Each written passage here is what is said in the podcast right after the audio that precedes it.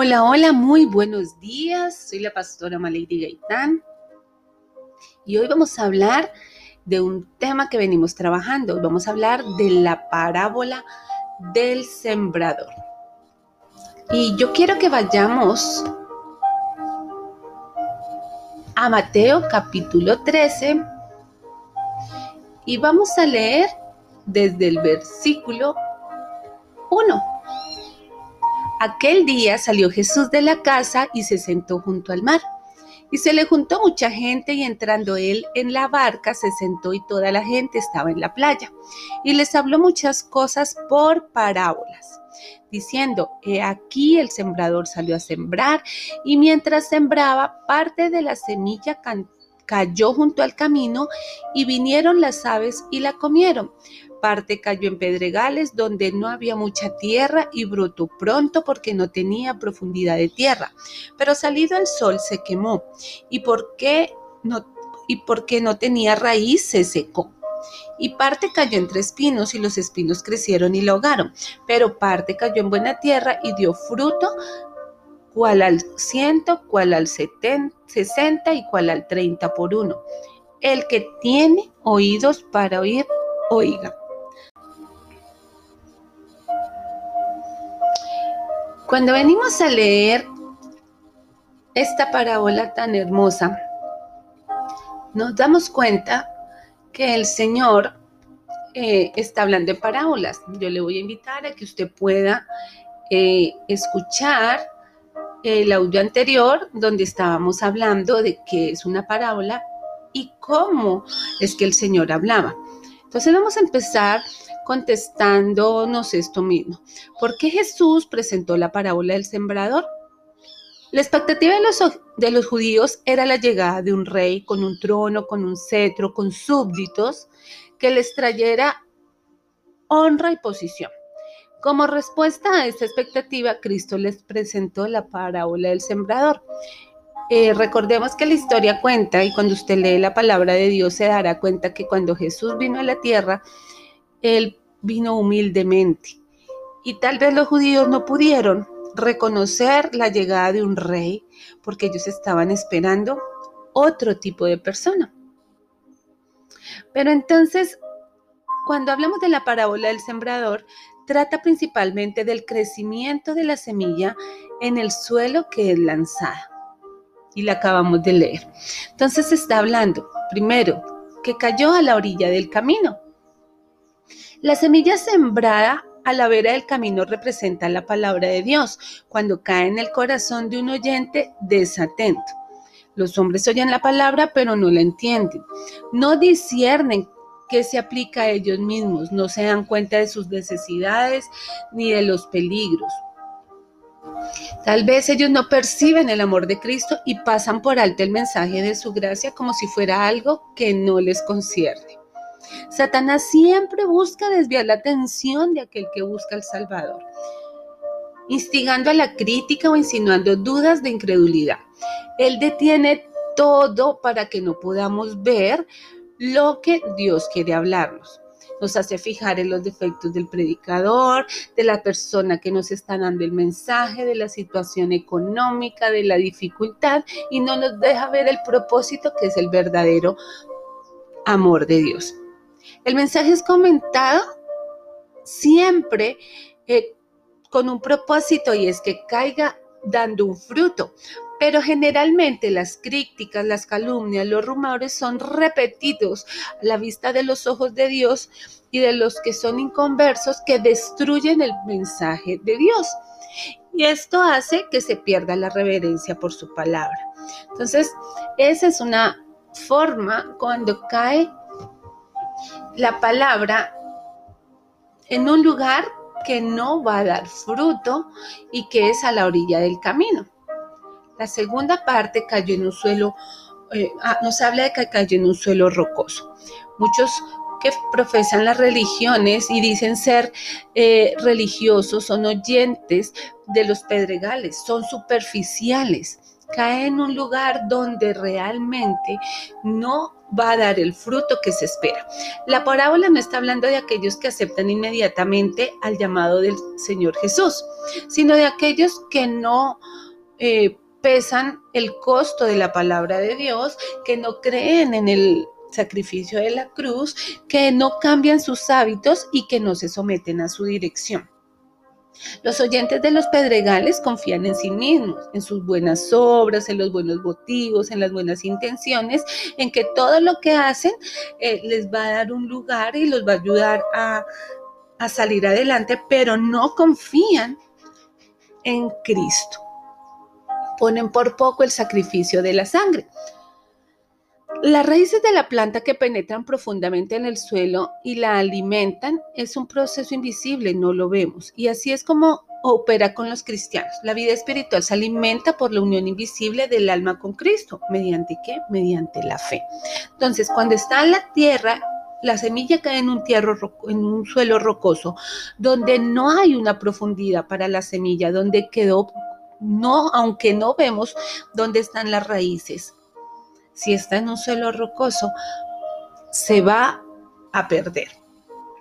Muchos aceptan el Evangelio para escapar del sufrimiento y no para ser libres del verdadero pecado.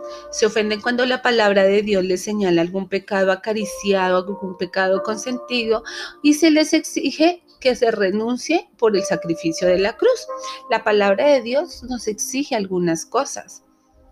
Entonces, cuando muchas personas conocen la palabra de Dios, vienen por sus beneficios. Creen que en sus fuerzas pueden cargar y son convenientes con la palabra. Pero cuando la palabra actúa en cada vida, eh, mostrando el pecado que está en cada uno, ya no gusta. No tienen un conocimiento vivencial de Dios y en su carácter revelan las fallas heredadas y cultivadas.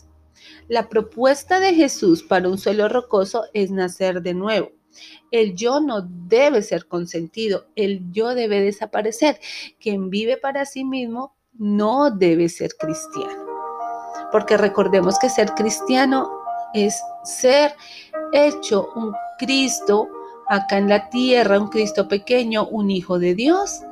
Y cuando queremos ser con nuestro propio yo y en nuestras propias fuerzas, no vamos a alcanzar el fruto que debe dar esta semilla. La tercera parte que encontramos acá es la semilla que cae entre espinos. Estos son los que escuchan el llamado, pero los cuidados de este mundo y la seducción de las riquezas sofocan la palabra y ésta se vuelve infructífera, no da fruto.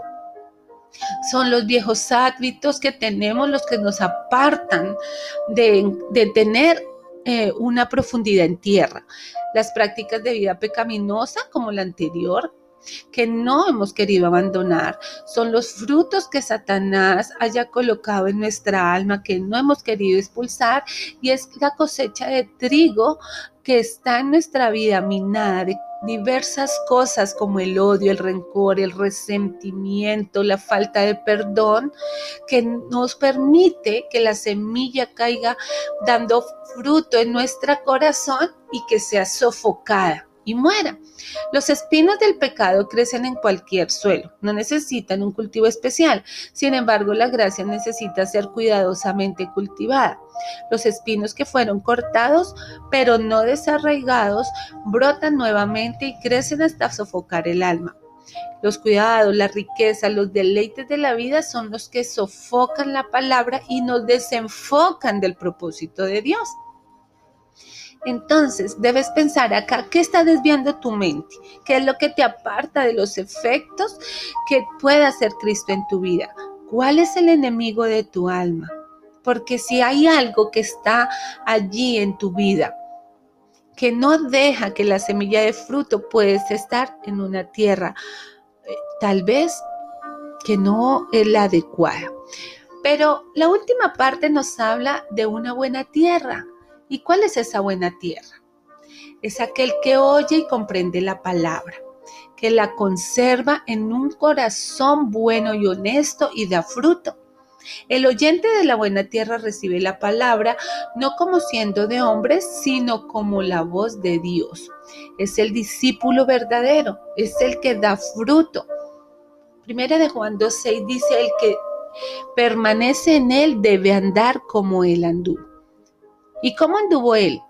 En costumbres, prácticas y hábitos sometidos para la gloria de Dios. Más adelante, el verso 24 dice, debe calificar su fruto y su significado en la vida y destacar los que realmente han crucificado la carne.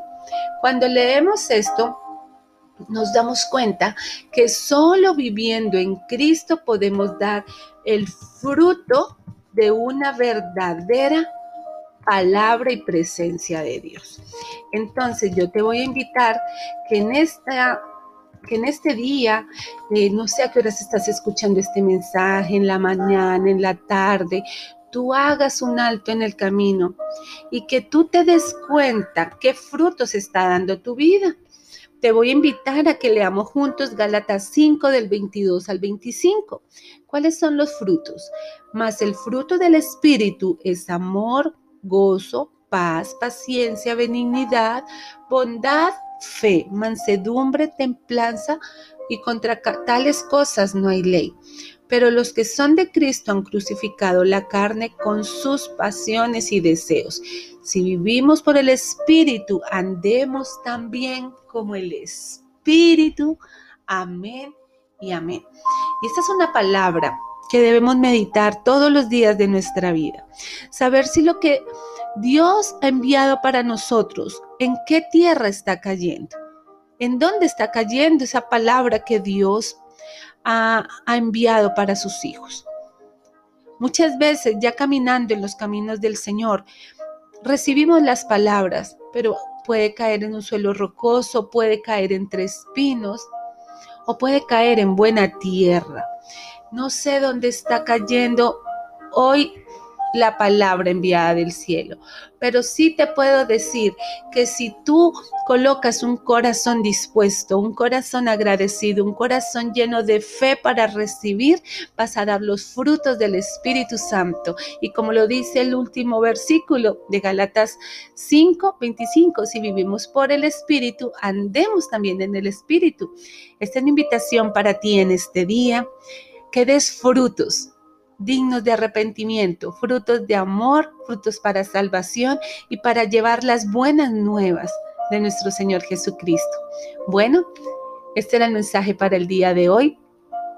Te invito para que sigamos hablando de todas las parábolas de Jesús. Recuerda, mi nombre es Malady Gaitán. Trabajamos por un avivamiento hasta que Él venga. Dios te bendiga en este precioso día.